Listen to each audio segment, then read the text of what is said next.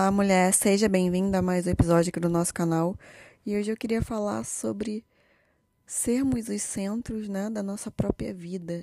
E quando a gente fala isso, para boa parte das mulheres, infelizmente, ainda soa como algo negativo, como uma ofensa muitas vezes, né?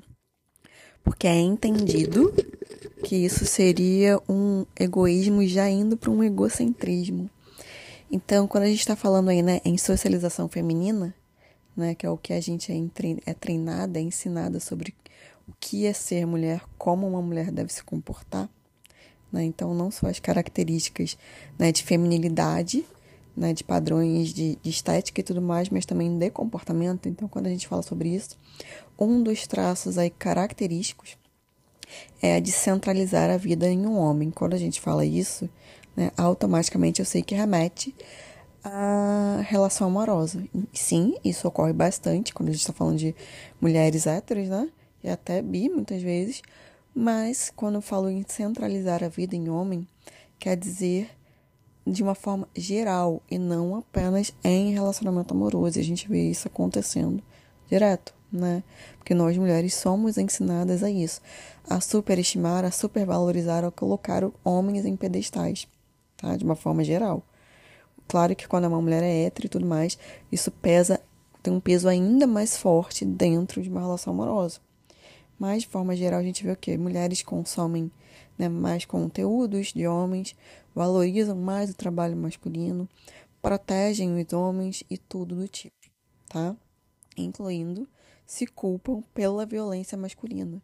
E até muitas e muitas vezes outras mulheres culpam né, mulheres que passaram por violência masculina, como se fosse a culpa dessa mulher, né, esse homem ter sido realmente abusivo, negligente, ter cometido um abandono e coisas do tipo. Então, quando a gente fala em centralizar a vida, né, a gente está falando que é um processo aí de autoconhecimento, de investimento no amor próprio, de entender, né?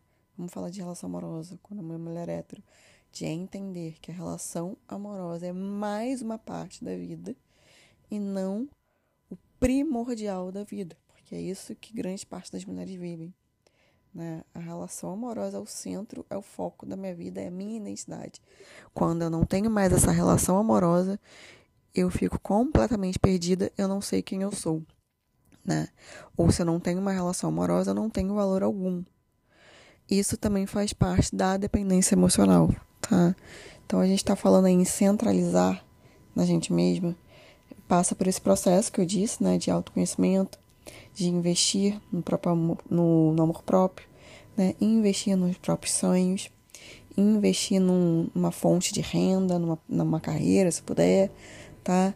Incluindo, né, investir em todos os outros relacionamentos.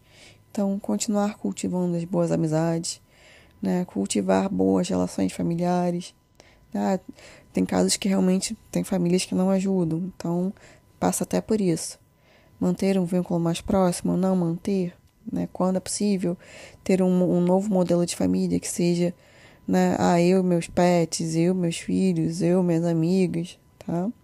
Mas passa por diversas coisas que tira o foco de homens. E aí um outro ponto que é importante quando eu falo em centralizar na gente mesma, além disso que eu estou falando, passa também para começarmos a ter mulheres como referência, né?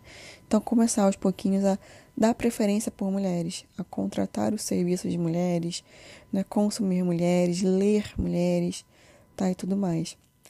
É, não é só porque, ah, só porque é mulher eu vou contratar uma mulher, não, mas existem muitas e muitas mulheres altamente qualificadas então, não custa dar essa pesquisada, mas, se possível, dar essa prioridade. Porque quando a gente vai dando aí essa prioridade a mulheres, colocando mulheres como referência, a gente vai tirando o homem do centro da nossa vida, como a gente é tão ensinado a fazer.